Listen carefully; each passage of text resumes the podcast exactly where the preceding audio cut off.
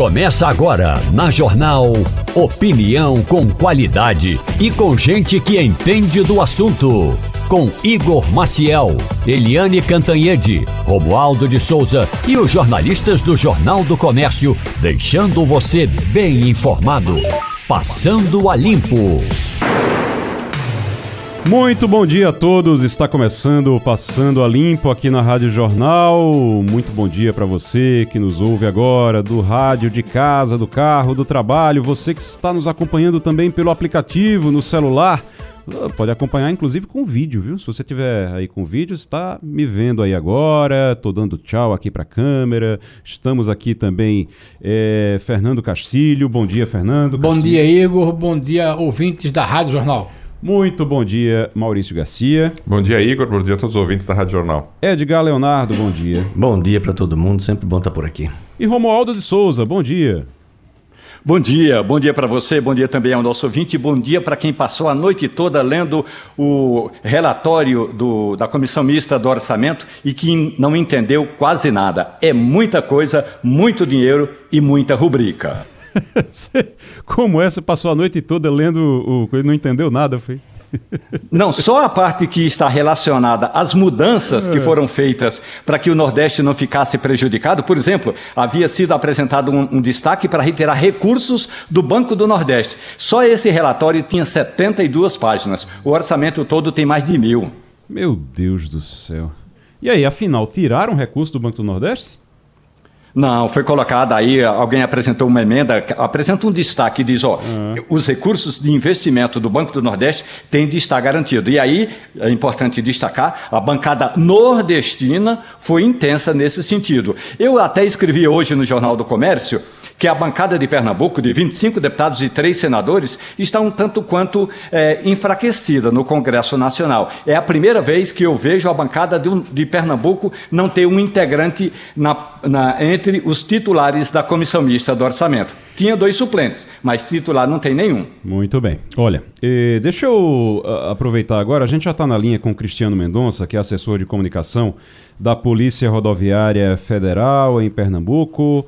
O Cristiano, muito bom dia. Bom dia, Igor. Bom dia a todos que estão nos acompanhando.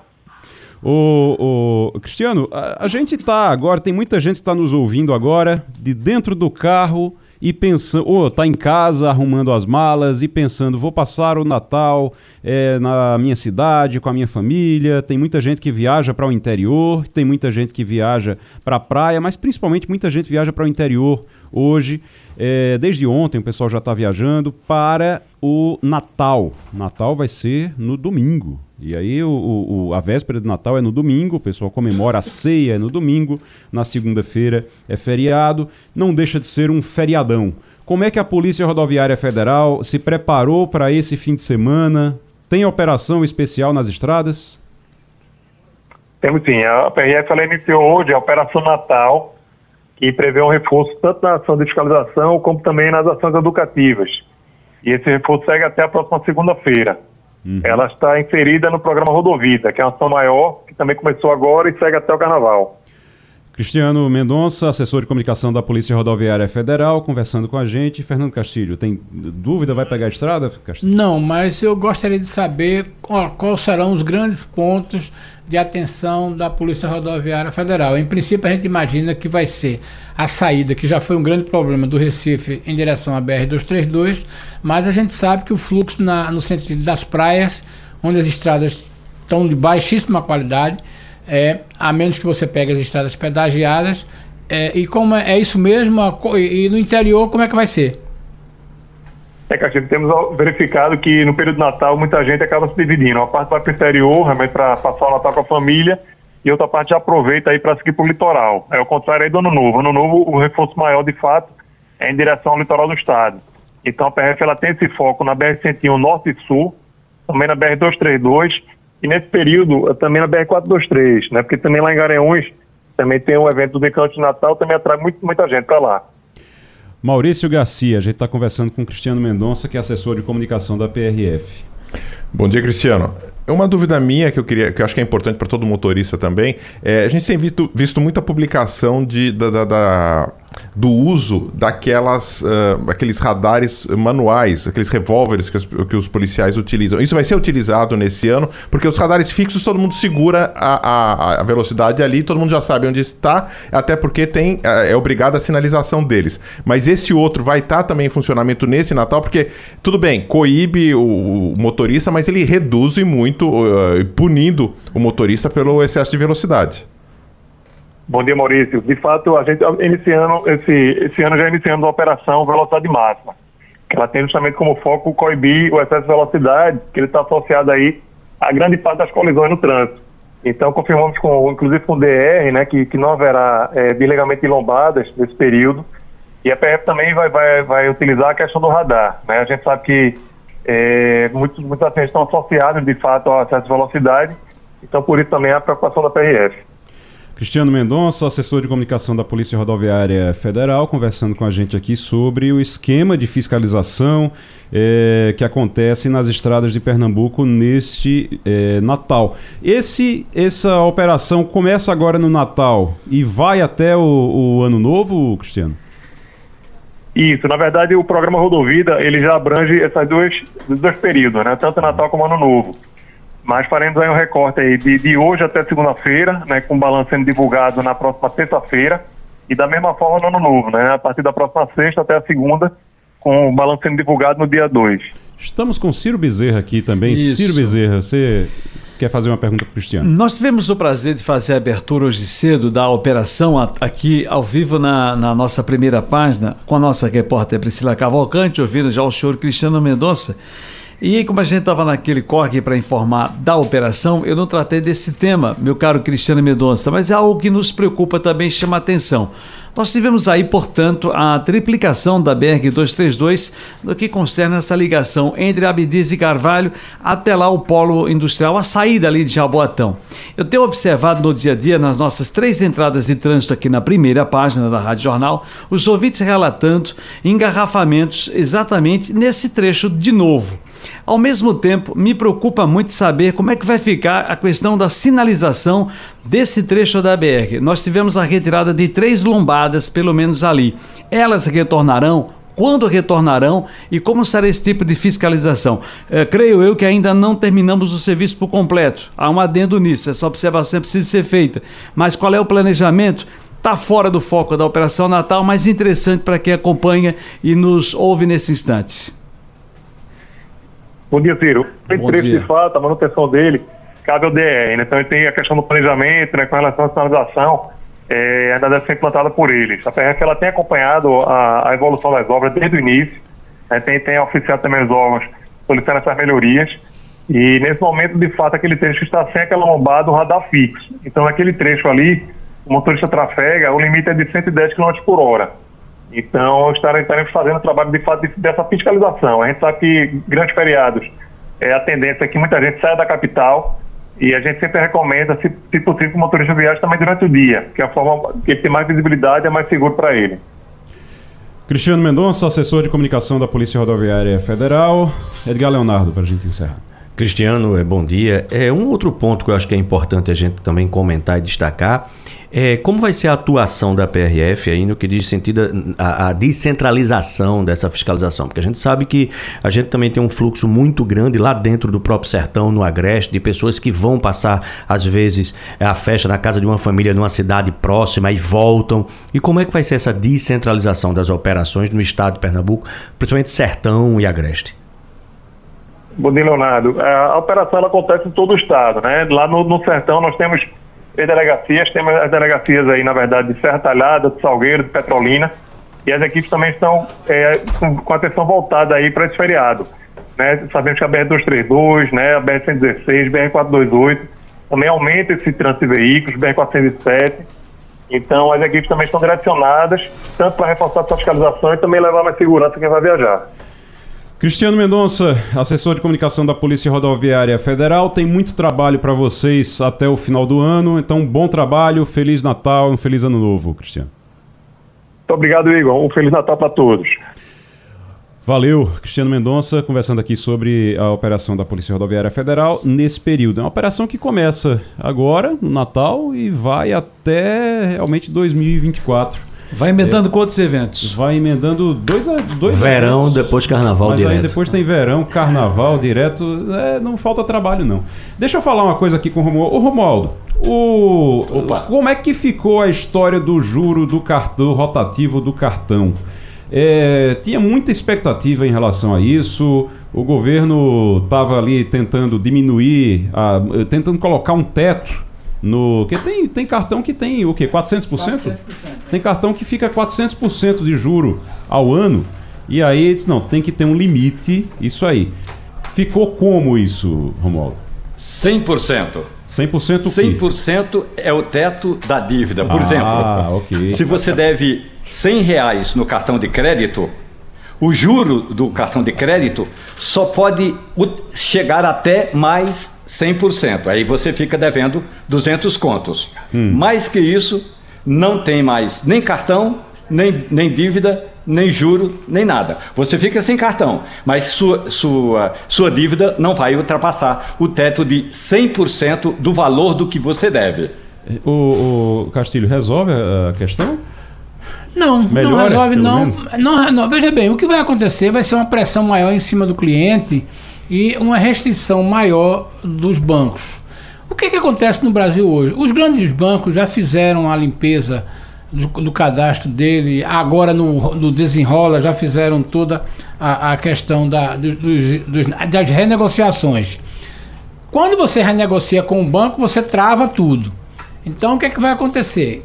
Se você ficou com cartão de crédito, você vai movimentar aquilo. O que deve acontecer é que vai diminuir aquela oferta de cartões novos, como tem os, os bancos que oferecem cada vez mais. Na verdade, o Brasil é um país onde mais se oferece cartão de crédito. Então, Mas vai, quando- aca- vai acabar aquela história de tanta gente ligando para oferecer cartão vai, todo dia? é, vai reduzir. É. Vai reduzir. Duvido que porque, mas- é, porque o grande negócio. Mas na verdade eles filtraram, né? Então É, vai filtraram. reduzir para algum segmento. Pra Talvez para você segmentos. continue chegando a ligação. É. Você é uma pessoa especial. Pra mim não. As é clien- Ciro é, Bezerra, por por exemplo, exemplo, né, os clientes que, louco que que meu. potencial, é, tá entendendo? O cliente que estão, por exemplo, no cadastro positivo, você tá assinando, então essa questão vai continuar. O que se acredita que vai reduzir muito é essa oferta desenfreada de você chegar numa loja e o, o cara te oferecer, em, em vez do produto, um cartão de crédito. Acontece isso. Então vai haver essa restrição dos chamados créditos até mil reais, dois mil reais, vai diminuir. Agora, lembrando que para um administrador de cartão, bom é que você não pague. Porque quando você não paga, ele aplica já no primeiro mês aquela taxa de 500% e você, se você vai pagar, então é aquela história. Na verdade, essa oferta dessas empresas é muito bom que o consumidor tenha essa consciência. É, quando o cara oferece aquele cartão de crédito, ele não está mirando que você compre nele, está mirando que você atrase. Porque ele ganha com isso. Se você paga tudo certinho, você é um cliente, pronto. Edgar. Tem um comentário só rápido É. que é bom lembrar quem está em casa que está dizendo, ah, então eu estou devendo mais do que isso. Essa regra vai valer para as dívidas do ano que vem. É isso aí, primeiro então, de janeiro. se você está devendo no seu cartão agora, esqueça, porque você vai pagar Isso os não é- 420, 430%. Ou seja, não é retroativo. Não. E esse é o momento da felicidade. E aí 24 Desse- só, estamos em 23 ainda. E, e com relação, Ainda é, 23. e com relação à utilização do cartão, minha gente, para quem não tem uma, uma, é, o limite na educação financeira, é para entender o seguinte: esse momento, dezembro, o momento mágico, é o melhor momento do mundo. Dezembro vem aí. Ah, janeiro, Janeiro vem vem aí. Janeiro vem aí. Olha, janeiro chega IPVA, IPTU. E o chega- boleto. Chega, chega boleto de escola de Matrícula menino. de escola, é. Seguro de carro, seguro, seguro de, de moto. carro. É, rapaz, tem que. Gente, é o seguinte, deixa eu só. é, é, realmente aqui. é, é, eu vim hoje já Por que que eu estou aqui férias. É, deixa eu explicar aqui que Ciro Bezerra está aqui ainda e Romualdo de Souza. Culpa de Para quem eu vou passar o bastão agora também. Porque é o seguinte, estou. Hoje vou tirar uns dias para descansar, aproveitar agora esse final de ano para descansar um pouquinho. Então, o programa hoje já segue com Romualdo de Souza, Ciro Bezerra vai ficar por aqui também. Romualdo, é, quero desejar aqui Feliz Natal, dizer que é um, é um prazer tar- estar aqui, aqui todos os dias com vocês, com os ouvintes e com você, Romualdo, com Ciro Bezerra, com todo mundo aqui.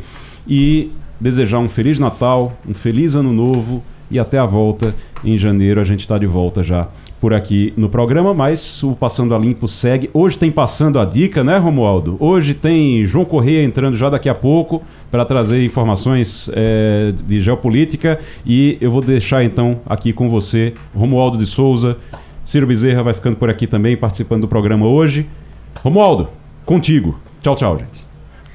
Boas férias. Daqui a pouco a gente conversa com o ministro Silvio Costa Filho. Vamos falar de incentivos fiscais para portos e aeroportos. Vamos falar também de você, caríssimo profissional autônomo, você que quer conseguir um green card, um cartão verde, uma autorização para trabalhar e morar nos Estados Unidos. Vamos conversar com o advogado Vinícius Vicário e tem João Correia falando também sobre essa situação toda da Arábia Saudita, de Israel. Anote aí o número 81 99147 8520. 81 99147 8520 é o número para você mandar um WhatsApp passando a dica. Daqui a pouco a gente fala desse assunto, Ciro Bezerra. Feito, combinado e a gente segue por aqui desejando férias excelentes para o nosso querido Igor Maciel, já com o nosso professor e colunista de geopolítica, João Correia.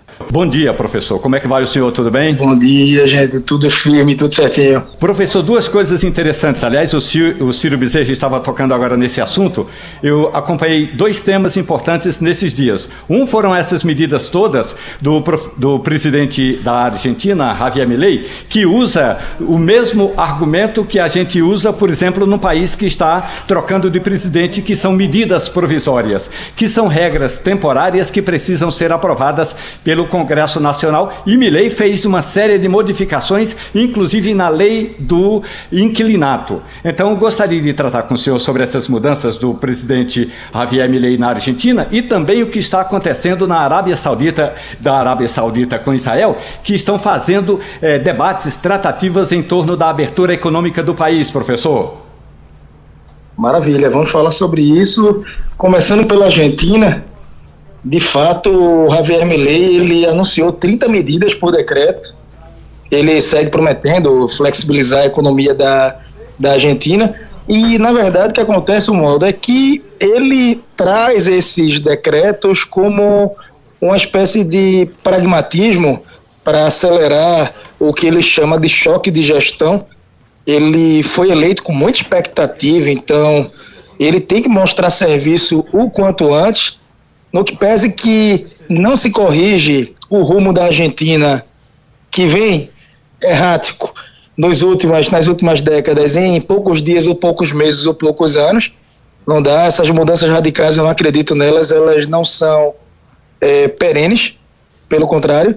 E o outro ponto é que ele não tem o apoio do Congresso do país. Esse é um ponto significativo. Então, muitas das medidas que ele quer aprovar, é muito possível que se ele colocasse para o Congresso apreciar, ele não teria o respaldo da, do legislativo, tá? Mas muito interessante a questão do setor imobiliário, eh, de abastecimento também, no controle de, de preços, trouxe também novas regras. Eu não li a fundo, mas sobre a legislação trabalhista, conversão de empresas públicas em sociedades anônimas para que depois sejam privatizadas, porque ele não pode privatizar por decreto. A privatização teria que passar Agora, um detalhe interessante, não é, Maurício, é, Maurício Garcia? É, é que a gente está conversando com o professor João Corrêa e tem uh, o que a gente chama de se no Brasil a medida provisória entra em vigor e fica 120 dias valendo, o decreto do presidente Milei tem 90 dias de validade e precisa ser aprovado pelo Congresso Nacional. E como disse João Correa, o presidente da Argentina não tem esse apoio, Maurício Garcia, para aprovar as medidas. É, de fato ele não tem, é, e ele está desafiando. No fundo, ele está ele tá peitando a oposição, o peronismo, para. E ele está. É a gente estava até conversando aqui, ele está primeiro usando Maquiavel ao seu extremo, fazendo o máximo de maldades logo de cara, para depois, depois tentar colher alguma coisa positiva no final, no segundo processo, no segundo momento. Mas ele, está usando Maquiavel como o, o, o, seu orientador nesse governo. Mas de fato, é, é, ele está. Tá, tá indo além da Constituição através dessas, entre aspas, medidas provisórias, que, que é, o, é o tipo de ação que ele está utilizando lá, sem precisar do aval do, do Congresso, que ele não tem. João Corrêa. É, é, é, sem dúvida. E, é, é, na verdade, analisar o daqui para frente. os protestos, os primeiros que aconteceram, foram esvaziados por hora. E ainda é muito cedo para a gente determinar como é que vai ser o ano de o ano de 2024. De fato, a oposição por lá ela é, ela é muito forte e sabe de fato fazer sabe fazer oposição. O que vai determinar o sucesso ou não do governo dele, para além da equipe econômica, que é, é o, a questão econômica é muito sensível, a gente comentou aqui alguns programas, em 123 anos, 113 anos de déficit fiscal. Esse número é incrível e resume bem a situação da Argentina. É esperar como é que vai ser a relação dele, de fato, com o Congresso e como vai se comportar o judiciário no país, tentando aí ser uma espécie de poder moderador. Agora, professor João Corrêa, antes do senhor passar a sua dica, no Passando a Dica, uma palavrinha ainda a respeito dessa situação toda da Arábia Saudita e Israel. Vai haver mesmo uma abertura econômica? Então, muito interessante que hoje é a final de clubes, é, do Mundial de Clubes. Eu acompanhei nos últimos dias, tem alguns colegas que estão trabalhando na Arábia Saudita por, por agora.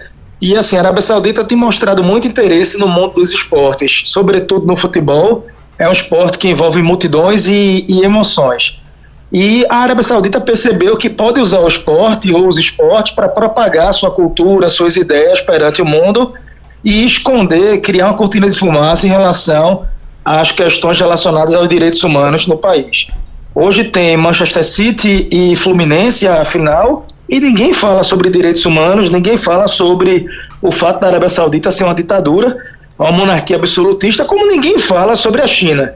Nós estamos vestindo produtos made in China, usando produtos chineses todos os, todos os dias e é, o, que, o que eu posso dizer é que a gente não tem essa criticidade e, e, parece que os governos conseguiram, de alguma forma, através de outros aparatos econômicos e culturais, criarem essa realidade paralela e outros problemas, alguns domésticos, outros regionais, não são debatidos. A prática do esportes washing, lavagem esportiva, usar o esporte para, de alguma forma, é, propagar a sua ideia, a sua mensagem, deixando de lado outras questões que são tão sensíveis, a exemplo do que o Qatar fez com a Copa do Mundo e a Arábia Saudita percebeu que era um sucesso, é um sucesso isso daí, e, e, e vem fazendo, vem usando o mesmo, a mesma perspectiva inclusive sendo sede da Copa do Mundo pelos próximos, é, daqui a, a duas edições. Professor João Correia, toda semana aqui debatendo a política internacional. Qual é a sua dica de fim de semana, professor? Olha, eu tenho que lembrar, antes de entrar aqui ao vivo, dos filmes, né? Eu vou tentar, vamos lá, pronto. Eu vou indicar Capitão Phillips. Capitão Phillips trata dessa crise da pirataria é, no estreito de Bab al-Mandab, na entrada ali do Mar Vermelho, e trata da pirataria na Somália, sequestros de navios petroleiros, navios de cargas de contêineres para é, submeter a resgates. E aquela região agora tem passado por um novo tipo de pirataria que na verdade não é o ato de sequestrar simplesmente navios pensando em dinheiro, mas os Houthis, os rebeldes, terroristas e emenitas estão usando da sua força e da localização do Iêmen estratégica para ameaçar aquela região, os navios, petroleiros ou não, e impedi-los que eles cheguem a Israel ou usar isso como instrumento de pressão contra Israel na guerra contra o Hamas. Capitão Phillips, assistam. Tem Tom Hanks, é garantia de sucesso. Vocês vão gostar. Por Romualdo de Souza comandando aqui, porque já temos Romualdo e também professor Maurício Garcia, professor Edgar Leonardo, meu caro Fernando Castilho, uh, o advogado Vinícius Bicalho, que já está na ponta da linha com a gente aqui para participar do Passando a Limpo. Romualdo de Souza. Vinícius, muito grato pela gentileza, muito bom dia. A pergunta pragmática é a seguinte: tem muitos profissionais, e você que é da área é, do direito sabe que tem muitos profissionais que estão querendo, inclusive, conseguir autorização para trabalhar é, nos Estados Unidos. E aí é claro que você vai trabalhar tendo uma autorização, tendo passado na prova é, do, do, da Associação Americana de Advogados, mas e também conseguir o brincar. Esse é um negócio, do ponto de vista de negócio, esse é um negócio fácil? Essa é uma transação fácil? Bom dia, Romualdo. Bom dia, demais participantes. É, o Green Card é um sonho de muitas pessoas e, naturalmente, é um sonho possível. O que eu falo que não é uma tarefa fácil. Por quê? Existem 187 tipos de vistos para os Estados Unidos. Muitos deles conduzem ao Green Card. Mas, atualmente, nós temos um visto que é muito procurado por profissionais brasileiros, que é um visto para profissionais qualificados. Então, profissionais que demonstram uma trajetória profissional sólida, os Estados Unidos têm as portas abertas para esses profissionais. É um princípio geral da América ter os grandes profissionais em território americano. Agora, professor Edgar Leonardo, o senhor já tem card? O senhor gostaria de ter um card? Quer trabalhar nos Estados Unidos, professor? Não tenho ainda, mas acho super interessante. Agora, Romualdo, eu fico pensando no seguinte. É, de qualquer forma, a gente tem Trump aí na, na jogada lá nos Estados Unidos e cada vez ele aponta maiores dificuldades para a imigração. Tem alguma coisa aí no, no, no, farol com a chegada de Trump, de alguma mudança eventual, ou isso aí é, é, é, é imutável, essa situação que a gente tem hoje? Aliás, Vinícius, aproveitando a, a, oportunidade, anteontem foi o Dia Internacional do Migrante e em um dos discursos o candidato eh, Donald Trump diz o seguinte: essa é uma data para ser esquecida. Na verdade, quando essas notícias são divulgadas, elas esquecem de mencionar um fator determinante. Nós temos dois perfis de imigrantes nos Estados Unidos. Quais são esses perfis?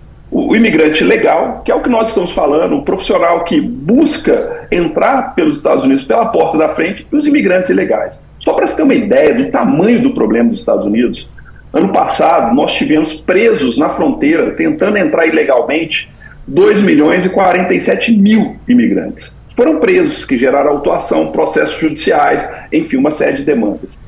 O que acontece nos Estados Unidos é que o combate à imigração ilegal ele é ferrenho, porque é inadministrável qualquer país receber por ano mais de 2 milhões de imigrantes ilegais. Isso é impossível. Agora, o imigrante legal não existe nenhum país no mundo mais aberto do que os Estados Unidos.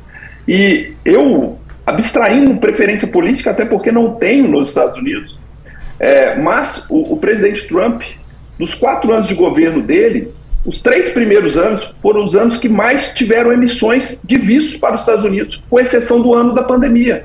Então, o Trump ele tem um combate ferrenho ao imigrante ilegal. Não só ele, o Biden tem o mesmo combate, só que com uma embalagem um pouco mais palatável.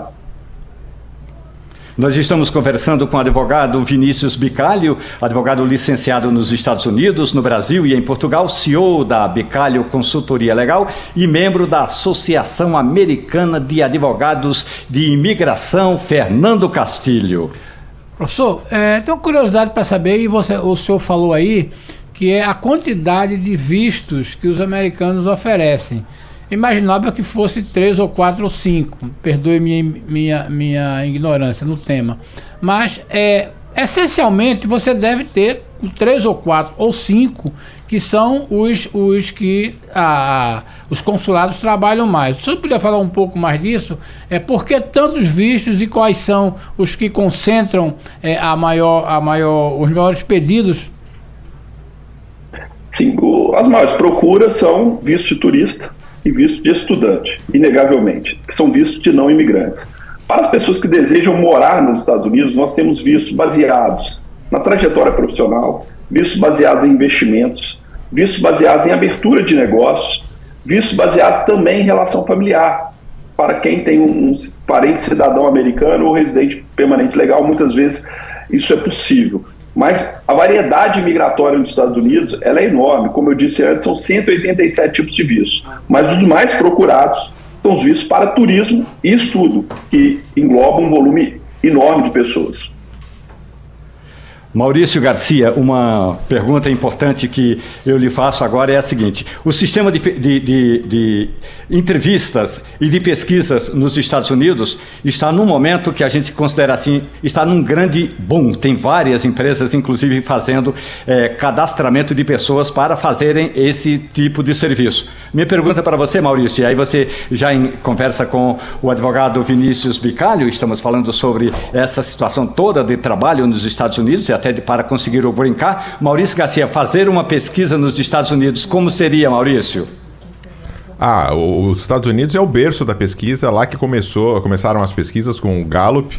Né? Então, fazer pesquisa nos Estados Unidos é cada vez mais comum, mas é cada vez mais difícil também, assim como em qualquer lugar do mundo, por conta das mudanças tecnológicas que a gente está. Parece que a gente tem mais meios de coletar as informações, mas as pessoas estão cada vez mais fechadas, resistentes e com uma mudança de opinião mais frequente. Então, isso tem dificultado, dificultado bastante a pesquisa no mundo inteiro, principalmente nos Estados Unidos.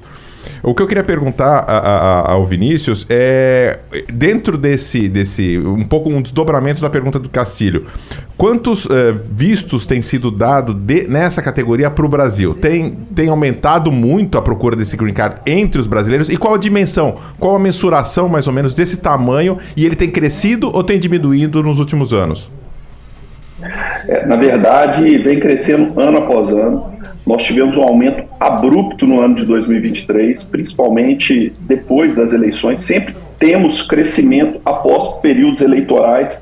É natural que a parcela que perca as eleições ela não se sinta representada, mas em 2023 é, eu posso te afirmar que chegou a quase 300% do que nós tínhamos em 2022. Então, nós tivemos um aumento abrupto. Muitos profissionais qualificados deixam o Brasil buscando os Estados Unidos. E apesar de morar nos Estados Unidos, trabalhar aqui, isso é algo como brasileiro me preocupa, porque demonstra que nós estamos tendo uma perda de uma parte importante do melhor da nossa mão de obra. Você tem esse quantitativo? O número em si, sim, não só o percentual? Tenho, tenho sim. São Agora, aproximadamente hoje. Pode falar. Ah, por favor, complete nós tivemos nos últimos anos um crescimento enorme. É, Para se ter uma ideia, nos últimos 10 anos, o Brasil perdeu aproximadamente 3 milhões de cidadãos para o mundo, sendo que o maior, o maior receptor desse, desses imigrantes foi os Estados Unidos. Mais da metade desses imigrantes vão para os Estados Unidos. Obviamente, de imigrantes qualificados, nós perdemos aproximadamente de 5 a 10 mil famílias ano. Vinícius Bicalho, muito grato pela gentileza de falar conosco sobre brincar, sobre a situação de imigrantes, sobre como está a situação toda lá nos Estados Unidos. Agora, antes de você dar um tchauzinho, eu gostaria de lhe pedir uma dica de livro, de filme, de, de série que você está assistindo. E isso vale também para o nosso ouvinte. Você que está em casa agora, mande uma mensagem no WhatsApp 81991478520. Vinícius, qual é a sua dica? Na verdade, eu vi um, dos participantes falando de Maquiavel, um dos livros que eu gosto muito e, e eu leio ele frequentemente, mais de uma vez, é O Príncipe de Maquiavel. Passando a limpo hoje, recebendo aqui o professor Edgar Leonardo, professor Maurício Garcia, nosso colega aqui do Jornal do Comércio, Fernando Castilho e o comando do nosso querido Romaldo de Souza, direto de Brasília. E Romaldo, enquanto nós aguardamos aqui a conexão com a nossa Eliane Cantanhede, eu estava observando o seguinte, rapaz, ah, lendo hoje de madrugada algumas informações aqui, eu estava vendo no UOL, por exemplo, um artigo, uma, uma matéria com o professor Leonardo Sakamoto, que ele trazia uma reportagem, inclusive baseado na pesquisa da Genial Quest, com relação a esse final de ano né, e as famílias, os uhum. encontros. Como, como se dá né, sem eleições? Para 76%, discussões políticas não vão azedar a ceia de Natal. Pode até mexer na maionese, mas não vão azedar a ceia de Natal. Menos mal, né, senhores? Por favor, enquanto a gente espera. O problema vai ser a uva passa de novo. É. é, o problema vai ser a uva passa, tem razão, professor Edgar Leonardo. Agora eu lhe digo o seguinte: ontem, eh, no final dos trabalhos na comissão mista do orçamento, no finalzinho do debate, Alguém eh, disse o seguinte: olha, a gente trabalhou esse tempo todo elaborando o orçamento, e aí eu gostaria de ouvir a opinião eh, do mestre que entende desse assunto, Fernando Castilho, e a gente chega ao final certo de que o país tem um orçamento que é a cara do Brasil. E aí, Castilho, eu lhe pergunto: o orçamento que a comissão elaborou e que é, a, o que diz exatamente o mapa que aponta onde o governo vai investir o dinheiro do contribuinte é de fato a cara do Brasil, Castilho? Olha, ele tenta ser, mas já uma, um grande debate, porque é diferentemente de que alguns outros países, o orçamento do Brasil, se a gente pegar uma imagem, é o orçamento de caixinha, Romualdo. Então é o seguinte, o Ministério da Saúde, ela tem lá 300 caixinhas é, que formam o dinheiro que ele vai ter no ano seguinte. Então, qual é a disputa entre os gestores do Ministério da Saúde? Encher todas as caixinhas. É por isso que quando chega no final do ano, quando você faz a soma das caixinhas, que a gente pode traduzir como rubrica, dá essa questão de 98% do dinheiro comprometido. Basicamente, o que é que acontece no Brasil nessa questão do orçamento? Uma parte é para pagar o salário dos servidores. A outra parte, isso é a parte grande, outra parte é para pagar os juros da dívida. Nós somos um país que vive no cheque especial. E nós temos as despesas que são é, é, naturalmente previsíveis, porque além de salário, tem a manutenção dos ministérios, as despesas, de tudo que está acontecendo. E um quarto grupo é o grupo da manutenção dos investimentos. Então, tem uma coisa que é para você, por exemplo, o Ministério da Saúde tem que ter o dinheiro da, da, da, da, do hospital, o Ministério da Educação tem que ter o da, da universidade. E tem uma pequena parte que o governo tem para investir. Esse aí também fica administrado. Qual é o fato novo dos últimos quatro anos, a partir da questão da, da, das chamadas emendas do orçamento secreto? É que o, o Congresso começou a meter a mão num dinheiro que não era dele, né, e que o governo tinha para investimento. Este ano o orçamento tem uma coisa absurda. Você tem muito dinheiro que vai ficar na mão dos deputados, porque os deputados tiraram dinheiro do governo que o governo tinha reservado para investimento. Veja que ousadia. Você apura, você faz o investimento, você gasta a, a, a sua conta para prever e vai dizer assim: eu vou gastar isso aqui. Aí chega o deputado e diz: não. Você não vai investir coisa nenhuma, você vai pegar aí uma parte desse dinheiro, vai me dar para eu mandar onde é que eu vou investir. Esse é o fato novo. Agora, é, e quero dizer a você, só para encerrar: 99% dos deputados que estão votando nesse orçamento sequer abriram esse documento de 980 páginas. A maioria, eu diria que mais de 95%, sequer leu isso aí. Ele está interessado na emenda dele. Hum. O resto como dizia a, a, aquele personagem de Chicanísio. Ele quer que o governo se exploda porque ele está preocupado é com a reeleição dele no ano que vem. Com a base dele. Com a base dele, aliás. A eleição na Uma base outra dele. novidade, professor Edgar Leonardo. Ontem a Rádio Jornal deu, aliás, essa notícia em primeiríssima mão, que foi a seguinte. O Congresso Nacional criou este ano a Frente Parlamentar de Deputados e Senadores Negros. Imediatamente, essa frente parlamentar começou a coletar assinaturas, apresentou um projeto de lei e aí esse projeto de lei já se tornou lei. Ontem, o presidente Lula da Silva assinou esse projeto. É lei. A partir do ano que entra, 20 de novembro, Dia da Consciência Negra, passa a ser feriado nacional Edgar Leonardo. Mais um feriado, né?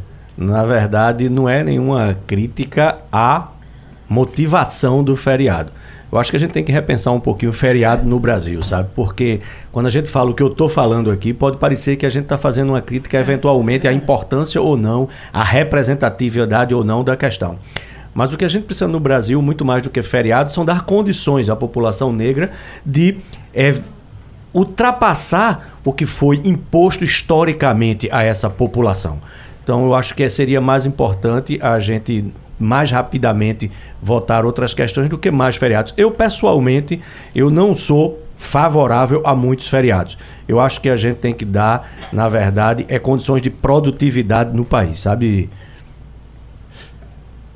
Isso tudo, Ciro Bezerra, é, um mês depois do presidente Lula da Silva, e mais uma vez, a gente entende e concorda e acha fundamental que o país tenha um espaço para debater seus problemas sociais, inclusive eh, rever toda essa história eh, em nome e em favor da consciência negra. Mas eh, um mês Antes, o presidente Lula da Silva eh, fez um daqueles seus discursos de improviso e disse o seguinte: o Brasil tem feriado demais. Agora a gente vai ter um feriado É para marcar o Dia da Consciência Negra. Ciro.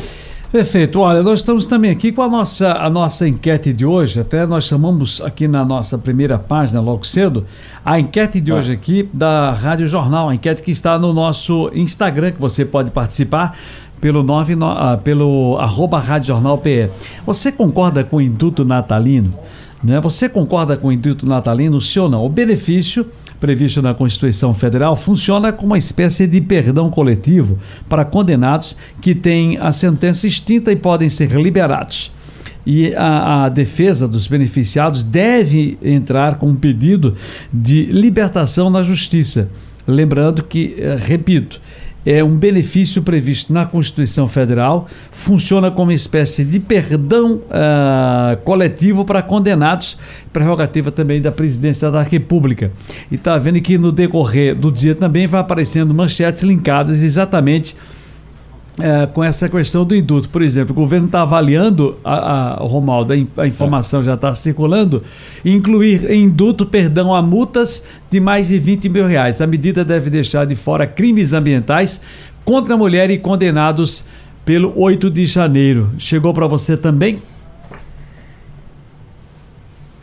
É, essa história, esse debate todo em torno do indulto de Natal também inclui um pro- uma proposta que foi apresentada ontem na Câmara dos Deputados por um grupo de parlamentares ligados ao ex-presidente Jair Bolsonaro. Eles querem que Lula, que o presidente Lula da Silva, inclua nesse indulto de Natal aqueles que foram já condenados pelo Supremo Tribunal Federal e que participaram do, 8, do ato do 8 de janeiro. Lula não quer nem ouvir falar desse assunto, aliás, ao contrário, viu, Maurício Garcia? O presidente Lula já entrou em contato, já conversou com o presidente do Congresso Nacional, com o presidente da Câmara dos Deputados e com o presidente do Supremo Tribunal Federal. Agora, em 8 de janeiro de 2024, vai ter um grande ato político em Brasília para lembrar a defesa da democracia, Maurício. É, era o que era de se esperar do governo, uh, contrário ao passado, que passou o que, o que passou no, no 8 de janeiro, então é, aí tá dentro do roteiro do que estava se esperando. Só, só espero também que não seja criado um feriado de 8 de janeiro. Apesar a lembrança do que aconteceu é importante, né, mas um outro feriado para isso em si é, aí já seria demais. Eu queria perguntar, E Romualdo... não se assuste, porque já teve gente que apresentou um projeto Tá. que seria o seguinte: 8 de janeiro seria o dia do patriota. Claro que não prosperou Sim. essa ideia, eh, Castilho, mas olha só, anote aí no seu ca- caderninho.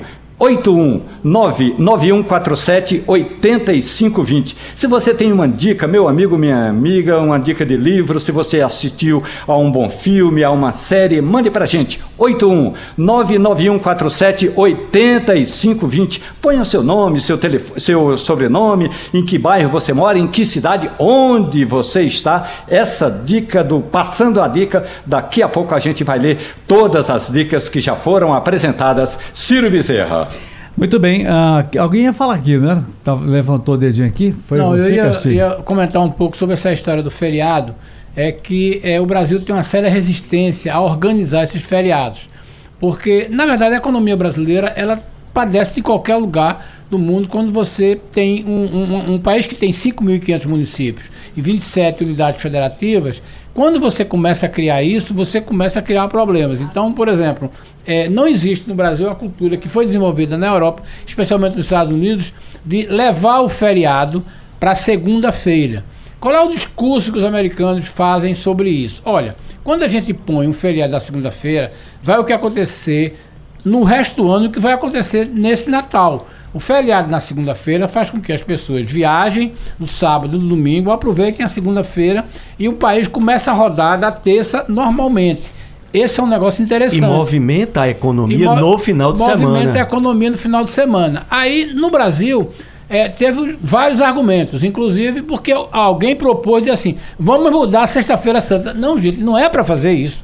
Existem alguns feriados que não podem ser mudados porque são datas é, religiosas, mas existe a maioria pode ser transferida tranquilamente.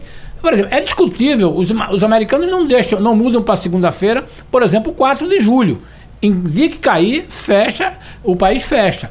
É, o Brasil também deveria ter adotado isso. Dia de ação 7 de graças também. No é- dia de ação de graças, ele também faz na quinta. Só talvez esses dois casos. No resto, ele muda tranquilamente. O problema é que o prefeito cria uma data, o governador cria uma data. Lembrando que a gente tem aqui a data magna, né? Que foi criada, e tem esses agora. Quando você soma tudo isso, você perde capacidade produtiva.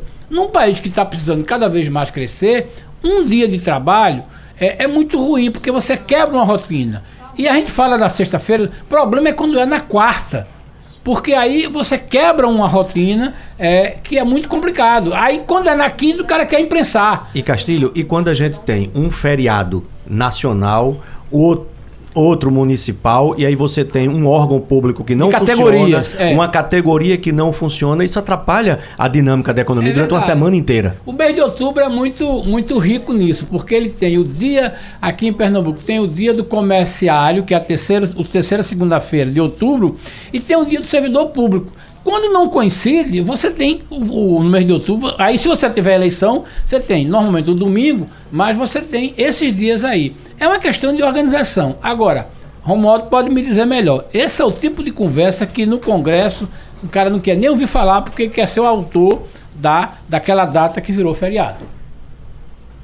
E daqui a pouco tem mais Passando a Dica. Se você tem uma dica de livro, de filme, de série, mande pra gente no WhatsApp 81991478520. A gente já tem algumas dicas aqui. Por exemplo, o professor João Corrêa recomendou o filme Capitão Phillips, Vinícius Bicalho, O Príncipe, o livro O Príncipe de Maquiavel, Marta Cruz, do bairro da Tamarineira, no Recife, recomenda o livro Sapiens, Uma Breve História da Humanidade, Juval Noah Harari, e o filme Simplesmente Complicado com Meryl Streep. Já já tem mais dicas, Ciro Bezerra. Meu caro Romualdo de Souza, meus caros colegas aqui da bancada do Passando a Limpo, hoje de cedo nós trouxemos aqui repercussão, portanto, de uma pesquisa da Datafolha que foi divulgada ontem, ah, mostrando que 74% dos brasileiros e brasileiras dizem apoiar a democracia como melhor forma de governo. Percentual ligeiramente inferior ao recorde de 79% registrado em outubro do ano passado, outubro de 2022. Foram entrevistadas 2.004 pessoas, a margem de erro do estudo é de 2 pontos percentuais para mais ou para menos. Lembrando que a pesquisa Datafolha foi publicada pelo jornal ah, Folha de São Paulo nesta quinta-feira. Estamos aqui repercutindo, portanto, 74% dos brasileiros e brasileiras dizendo apoiar a democracia como melhor forma de governo. Vamos lá então, democracia é sempre melhor que qualquer forma de governo. Ah, tanto faz se o governo é uma democracia ou uma ditadura. Ah, em certas circunstâncias é melhor uma ditadura do que um regime democrático. Só para dizer que nesse quadro aqui, democracia é sempre melhor que qualquer forma de governo, nós temos 75 ah, em agosto de 2022, 79 em outubro de 2022 e agora em dezembro nós temos 74%. Tanto faz se o governo é democracia ou uma ditadura, 12% em agosto de 2022, 11% em outubro de 22, aí sobe para 15% em dezembro deste ano. Em certas circunstâncias é melhor uma ditadura do que um regime democrático, 7% em agosto de 2022, 5% em outubro de 2022 e subimos aí de novo para 7% neste ano. Senhores da bancada e Romualdo comentando essa pesquisa? Deixa eu começar aqui, porque é, é a minha, Professor é a minha Maurício área, é o meu, é o meu- Os números, eles oscilam muito pouco dentro da margem de erro, dentro desse período. Mas o problema aí é o que é democracia. Né? Porque esse tema, a gente sabe que os- o- uma parte da direita, aqueles que fizeram o movimento do 8 de janeiro, estavam defendendo a democracia. E aqueles que brigaram, que hoje ficam felizes quando cada um daqueles são é, punidos pelo que, foi, o que ocorreu no, no, no 8 de janeiro, também acham que estão defendendo a democracia. Então, a democracia é um conceito amplo e que tem conceitos diferentes por pessoas dependendo de cada de, de sua visão de mundo, né? E hoje a gente vive uma visão, um mundo completamente dividido em termos de visões opostas, mas que usam o mesmo termo, democracia, para para nomear coisas diferentes. Então, infelizmente, esse é o problema e por isso que dá tão alto e no momento que a gente está com o país dividido, até a razão do livro que foi, que foi citado aqui, que com relação a essa divisão do país, né? Então, o problema não é nem a pesquisa em si, está dando um número alto, é positivo. O problema é que a gente tem conceitos de democracia diferentes para dois grupos no país e que dividem o país hoje. Qual é a tua visão de democracia? Qual é o teu prisma disso, né? Como é que você vê? Qual é o teu conceito sobre democracia? É aí que o senhor É aí quer que fazer pega, entender é aí que pega. Quando você fala uma palavra que as pessoas. Um acha que é uma coisa, o outro acha que é outra coisa. Né? Um acha que é. E, e geralmente a democracia se baseia em diferenças. Um acham que democracia é liberdade e o outro acham que liber- eh, democracia é mais voltado para a igualdade. Um gera uma coisa, então, e daí você tem essa divisão mais ou menos entre esquerda e direita do que cada um acha que é democracia. Romaldo, o professor Edgar Leonardo, escreve que não para de escrever. Tem coisa para contar, então, dessa pesquisa. Rapaz, eu só consigo pensar rabiscando. Então eu sempre estou anotando, rabiscando, botando seta. Mas eu, quando você perguntou qual o conceito, né?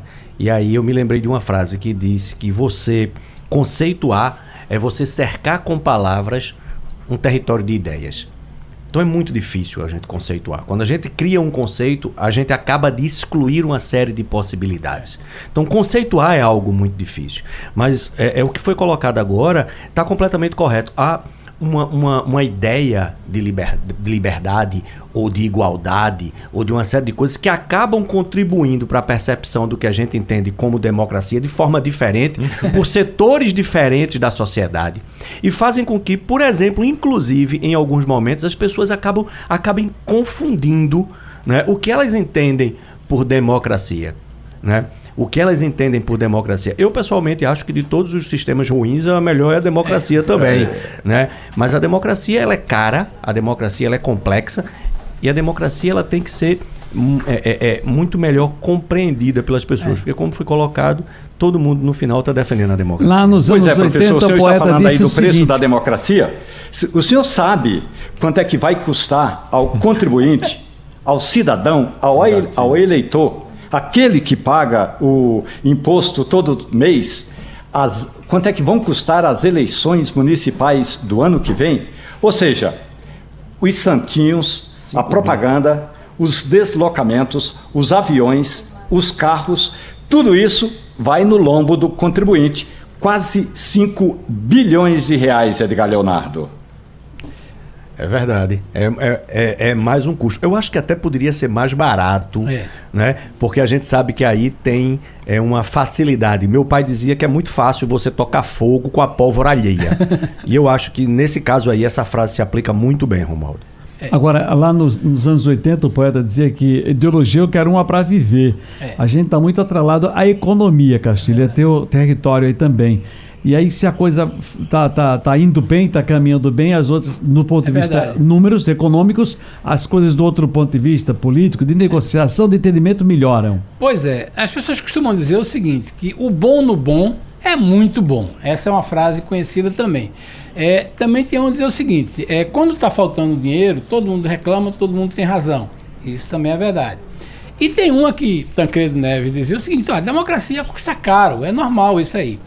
Eu, eu confesso, Romualdo, que a minha preocupação não é a questão dos 5 bilhões. Eu acho que é um certo exagero. Me preocupa mais essa questão de que, como o parlamento brasileiro vem se apropriando de verbas e a gente começa a pensar na paróquia em lugar de pensar na diocese ou na, na, na, na- como é que chama? no cardeal. É, essa questão do orçamento, de você botar tanto dinheiro na mão dos deputados sem ter um foco, é que me preocupa mais. Agora, nessa questão da democracia, a gente tem que ver o seguinte, e vocês falam aqui da pesquisa com muito mais propriedade. Quando a gente soma, dá quase 80% achando que a democracia é o melhor, é o melhor regime para se viver. E é mesmo. O problema é que uma parte pensa a democracia de um jeito, a outra parte pensa a democracia de outro. Esse é um debate curioso porque a gente não tinha esse conceito, e Maurício pode me ajudar nisso. No passado, quando a gente falava de uma ideia de democracia, era mais um pensamento muito da esquerda, a direita não tinha se manifestado tanto, é. mas, por exemplo, quando a gente conversa com pessoas que, que defendem o segmento, que apoiam o ex-presidente Bolsonaro, eles dizem que a democracia brasileira foi forte no governo Bolsonaro. E relevam alguns temas de segundo ponto. Quando você conversa com os radicais eh, que apoiam radicalmente o governo Lula, ele diz o seguinte, que a, a- a Bolsonaro teria movimentado no Brasil, teria, né, uma, quase uma semi-ditadura e que desrespeitou e que as coisas acontecem mesmo é, no governo Lula, porque estão planejado isso. Eu acho que esse tipo de coisa é muito ruim. Eu acho que talvez o saldo é, do, do governo, desse embate da eleição de 18, tenha, tenha tido explicitado essa divisão. É, que leva esse é, percentual de 80%, dizer que do conceito geral de democracia, embora metade, metade, tenha um conceito diferente, e, e uma coisa que você não tinha isso no Brasil. Então você fraturou, é, vai, não sei se vai levar. O único fato que está acontecendo esse ano que eu acho positivo é o seguinte: depois de quatro anos, as famílias começam a se sentar na mesma mesa para conversar e para falar, mesmo que não fale de política, mas as pessoas voltaram a se confraternizar. Lembrando que em alguns anos do governo passado, famílias fizeram natais separados. A gente está voltando para isso. Então, acho que esse ano é um grande ganho. A gente começa a esquecer um pouco, amadurecer essa ideia. E aí eu acho que talvez a gente vá reduzindo esse percentual. Eu preciso com o Romualdo Nós já recebemos aqui, viu, Ciro Bezerra? Pois não. Uma mensagem do nosso ouvinte Eduardo Cabral. Eduardo, muito grato pela gentileza. Eduardo está lá em Casa Amarela, na cidade do Recife, em Pernambuco, e ele recomenda o livro O Segredo, de Rhonda Byrne, ou Barney. É, o livro, é, ele o segredo que o Eduardo Cabral já leu e está recomendando, e você também pode mandar uma dica, ainda dá tempo, corra 81 99147 8520. Se você tem uma dica de livro, de filme, de série, mande pra gente. Daqui a pouco tem mais dicas, Ciro Bezerra. Professor Maurício Garcia estava querendo contextualizar aqui, fechar o. É, só para fechar essa, essa, questão, a gente estava falando do conceito de democracia que é diferente. E não é nem só o conceito de democracia. Por exemplo, a situação econômica do Brasil. Quando a gente está falando, ah, no bolso, é. quando pega no bolso, todo mundo sabe. Castilho é. sabe muito bem é. disso. Mas até isso está diferente. A gente vê nas pesquisas, essa última pesquisa da Quest que foi divulgada, quando você fala, como é que está o Brasil hoje? Está melhor ou pior do que estava há, um ano atrás? Quem é de esquerda, quem é eleitor do Lula, acha que está muito melhor. É. Quem é eleitor do Bolsonaro acha que está muito pior e que a inflação está alta, que os combustíveis estão aumentando, que, que a, a economia está parada, que não está. Então, são visões de mundo completamente diferentes dentro das bolhas. E óbvio que isso é a questão das redes sociais hoje, amplifica e, e assim, esquenta, ferve essas diferenças dentro de cada bolha. Mas tem visões de mundo não só de democracia, mas de economia, que é uma coisa palpável, palpável, no sentido do bolso. Realizado no bolso. É. Para fechar aqui o nosso, o nosso tema, aliás, o nosso bloco agora chama intervalo, é só para dizer aos senhores e às pessoas que nos acompanham nesse momento que os nossos representantes são 513 na Câmara Federal, 81 na Câmara, no, no Senado. E nós temos, portanto, 513 deputados federais. Mas a Câmara vai gastar 100 milhões de reais para reformar e duplicar 48 apartamentos dos deputados, os apartamentos funcionais. E no levantamento feito pelo Jornal Globo, apresentado, aliás, pelo Jornal Globo aqui, nós já gastamos esse ano, vamos fechar em 5,6 milhões em auxílio moradia. Romualdo de Souza, rapaz. Ô, Romualdo, eu sei que a gente. Tem um assunto. Pois não, diga. Que eu gostaria de ouvir a opinião de vocês, que é com relação à abertura de processos no Conselho de Ética. Contextualizando, o deputado vice-presidente do PT, Washington Quaquá, ele é do Rio de Janeiro, deu um, supapo no colega Messias Donato, do Republicanos do Espírito Santo. Esse é o fato. O que gerou esse supapo? Quaquá estava fazendo uma transmissão ao vivo no plenário da Câmara dos Deputados, quando alguns parlamentares, entre eles Messias Donato e Nicolas Ferreira, estavam gritando Lula ladrão, seu lugar é na prisão. Aí houve toda essa confusão. Ontem, o presidente da Câmara dos Deputados, Arthur Lira, disse que é inaceitável esse tipo de comportamento de um parlamentar resolver as diferenças no tapa. E aí já prometeram pelo menos uh, integrantes do Republicanos e do PL, que vão entrar com uma representação no Conselho de Ética para caçar o mandato do deputado Washington Quaquá. Eu conversei por telefone com Zeca Dirceu, o deputado que é líder do PT, que me disse o seguinte: nós vamos apresentar uma leva de requerimentos para investigar não apenas o deputado Messias Donato, mas também o deputado Nicolas Ferreira e pegar a, as imagens da Câmara, das câmaras eh, da Câmara de, dos Deputados para a gente identificar quem cantou esse refrão contra o presidente Lula e levá-los ao Conselho de Ética. É para tudo isso, Maurício. Não, essa, pois é, essa, essa a confusão... pergunta ao professor Maurício é o seguinte, Maurício. toda essa história aí que o pessoal do PT está querendo ir para o Conselho de Ética, a oposição também quer ir para o Conselho de Ética. É assunto para Conselho de Ética? É. Se fosse. É, o que a gente está vendo na Câmara é a mesma divisão que a gente estava comentando agora há pouco Exatamente. aqui. Né? É, é, é, essa briga dos dois grupos, porque o PL é, e os republicanos querem entrar contra o deputado do PT. O, que é, porque acho que ele que fez alguma coisa errada contra o, o, o a conduta do, do, da Câmara. O pessoal do PT acha a mesma coisa com relação ao Nicolas e a outro deputado do, do, republicano. Então, é, é o ponto de vista de cada um que acha que o outro que está errado dentro da sua conduta, do, da sua forma de pensar. É essa divisão que a gente vê na sociedade e a gente vê também dentro do Congresso Nacional. E é uma pena que isso esteja ocorrendo, porque o, o país só perde com isso, porque é uma coisa de baixo nível, né? Essa discussão. Em termos de código de ética, com certeza, mas dos dois lados. E todo mundo tinha, teria que ser investigado. Agora, Edgar Leonardo, esse é um processo que leva tempo, porque vai à mesa diretora, a mesa analisa, cria ou não cria uma comissão para investigar e depois vai ao Conselho de Ética. É assunto que não acaba mais, Edgar.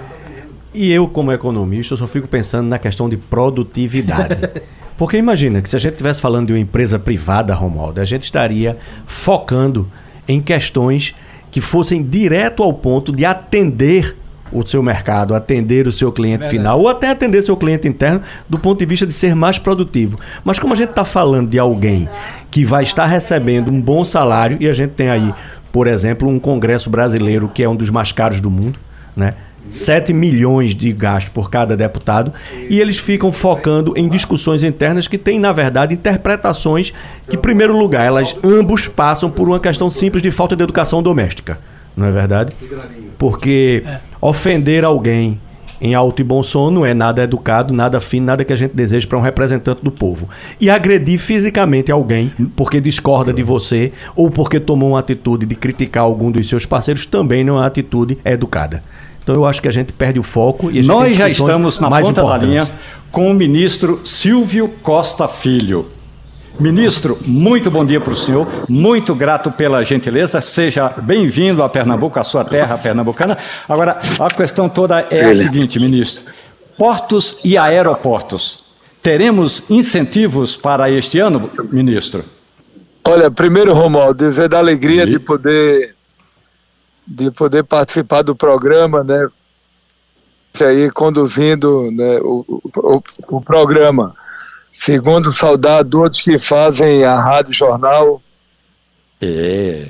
Eu acho que a gente está com um pequeno problema com é, é verdade, a comunicação tendo, com o ministro Silvio Costa Filho. Nós estamos tendo um problema com a conexão do ministro Silvio Costa Filho aqui do Porto Aeroportos, mas evidentemente é, é, já estamos refazendo aqui para que você possa refazer a pergunta. Portanto, é, estamos com Romaldo de Souza em Brasília, é, comandando aqui o nosso Passando a Limpo, e já estamos também na, reconectado aqui, reconectado com o ministro Silvio Costa Filho, Portos Aeroportos. Romaldo, é, prossiga, por gentileza, Ministro, então, subsídios para portos e aeroportos, inclusive a situação toda é, na, no estado de Pernambuco. É bom lembrar, não é, ministro, que agora, quando se discutiu o orçamento da União, falou-se em todas essas alternativas, inclusive para escoar a nossa produção, ministro.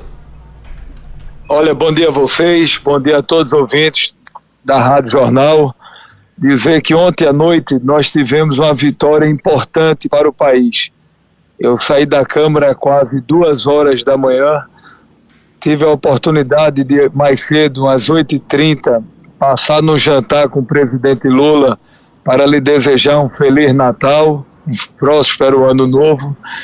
Depois corri para a Câmara para as votações e ficamos até quase duas horas da manhã votando o reporto o que é o reporto? O reporto é um estímulo a toda a indústria portuária brasileira que vai ajudar na competitividade. Significa dizer que as empresas que operam hoje no Brasil vão poder comprar máquinas, né, equipamentos internacionais com 40% de desconto. Isso significa dizer que vai ampliar a competitividade dos portos e das empresas que operam a agenda portuária no Brasil. Se isso significa mais investimentos, mais geração de emprego e renda e, sobretudo, mais desenvolvimento para o Brasil. Estou muito confiante, o setor portuário esse ano está batendo recordes. Nós vamos ter um crescimento em mais de 10%. São 400 mil empregos diretos que são gerados, mais de 800 mil empregos indiretos, fundamental para o crescimento da economia brasileira. E esse ano, além disso, a gente vai bater recorde nas exportações. Serão mais de 92 bilhões de dólares, mais de 400 mil, bilhões de reais, e tudo isso tem feito com que o Brasil cresça e se desenvolva. Então foi um ano importante para a agenda portuária, aeroportuária brasileira para o país. Eu vinha conversando agora há pouco no avião e falando com alguns líderes, ontem à noite falei com alguns deputados, senadores, tenho conversado com muita gente do mercado financeiro e um dado que chama atenção, Romualdo, nós começamos o ano de 2023 com a perspectiva do Brasil crescer 0,6%. Estamos terminando o ano com crescimento em mais de 3% do PIB. Começamos o ano com a taxa de desemprego em torno de 8,8%. Estamos terminando com 7,7% e mais de 100 milhões de brasileiros com carteiras assinadas pela primeira vez na história. Quando a gente pega a inflação, que a expectativa era de 5,5% a 6%, estamos com a inflação controlada em torno de 4,7% dentro da meta. Redução na taxa de juros. Começamos o ano com a taxa de juros de 13,75 e estamos com a taxa de juros de 11,75, está alta, mas ontem eu falava com Roberto Campos, o primeiro semestre será um semestre de queda dos juros.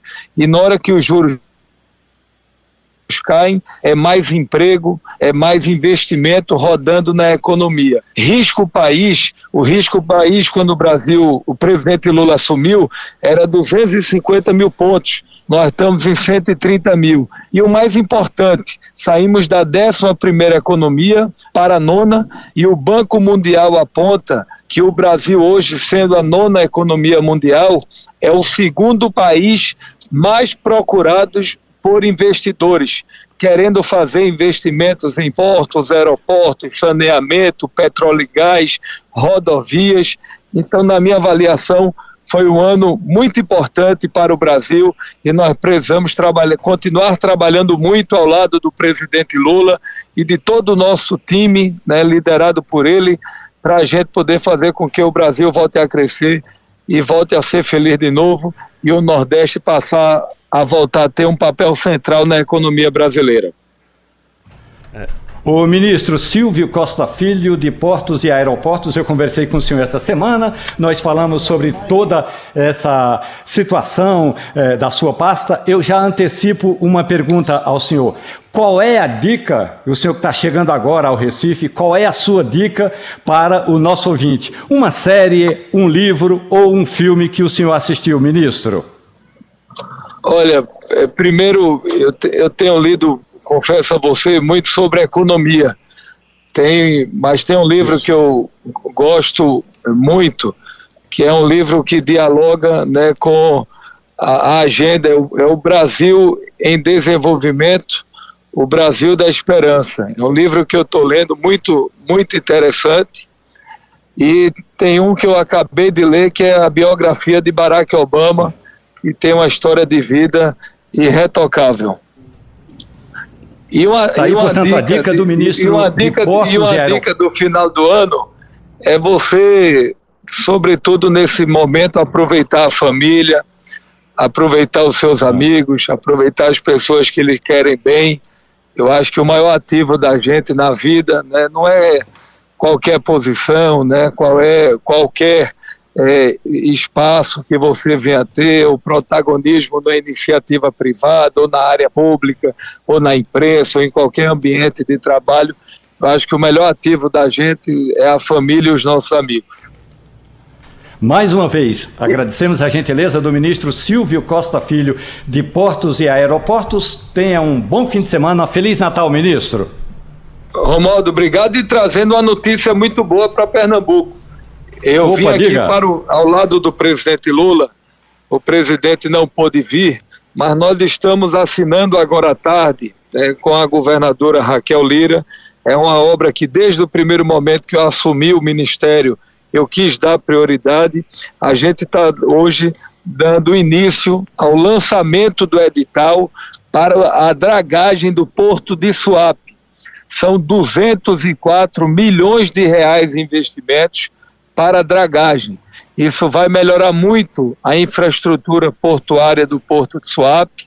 A gente vai poder receber navios maiores para ampliar a nossa cabotagem, para ampliar o crescimento do porto e até receber cada vez mais navios internacionais que vão ajudar no escoamento da produção. Então eu tenho trabalhado muito pelo fortalecimento do Porto de Suape, como também pela Transnordestina, que é uma bandeira nossa ao lado do presidente Lula, com o ministro Renan Filho, que na hora que a gente tira a Transnordestina do papel e fortalece Suape com essas ações que a gente tem trabalhado, a gente vai organizando a agenda do desenvolvimento do nosso Estado.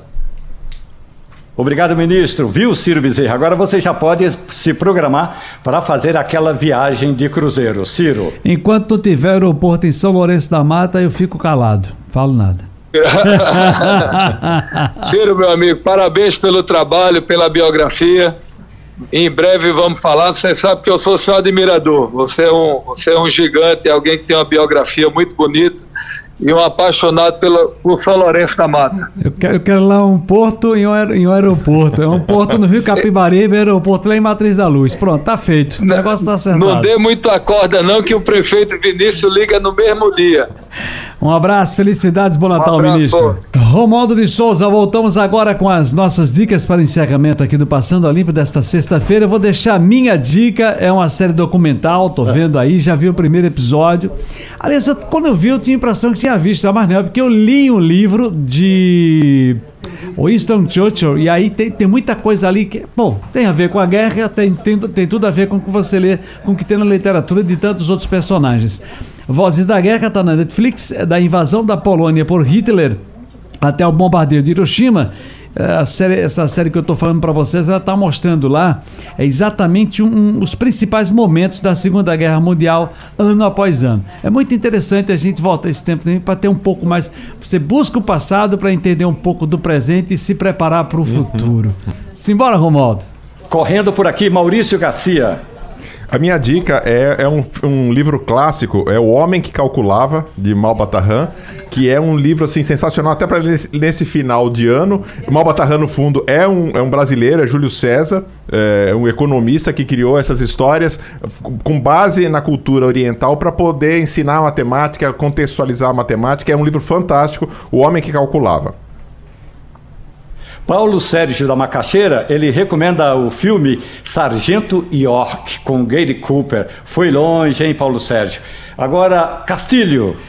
Olha, eu vou de uma recomendação bem simples que é o seguinte: a partir de amanhã começam as apresentações do Baile do Menino Deus. É um espetáculo maravilhoso, será o vigésimo ano que apresenta isso.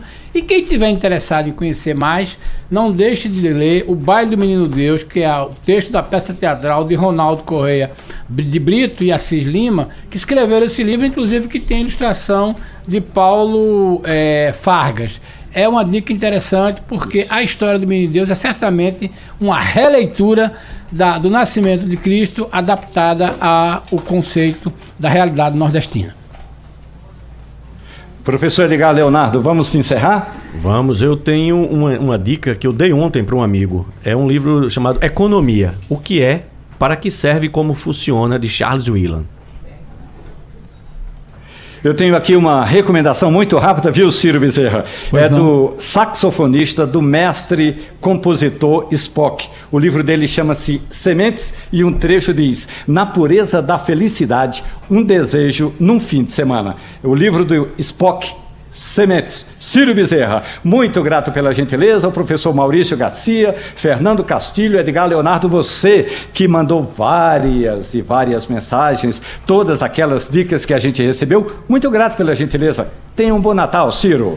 Nós estamos preparando aí a programa. Vamos trabalhar aqui Natal, viu, gente? Tranquilamente, sem nenhum problema. Agora, uh, eu quero lembrar vocês que pro Réveillon eu tô preparando uma. A gente está preparando uma programação especial, viu, Romualdo? Só para encerrar aqui, 10 e meia já. É. Dizendo o seguinte: eu trouxe o André Rio, trouxe o, o Spock, a gente vai fazer uma pequena gravação ali. Eu trouxe o meu sax tenor e o Spock trouxe o sax alto. Rapaz, está desmoralizante. Ou seja, eu desmoralizei Spock. Ah, bom. É, sim. É isso aí. Tchau, minha gente. Cerrou Passando a Limpo. A Rádio Jornal apresentou opinião com qualidade e com gente que entende do assunto. Passando a Limpo.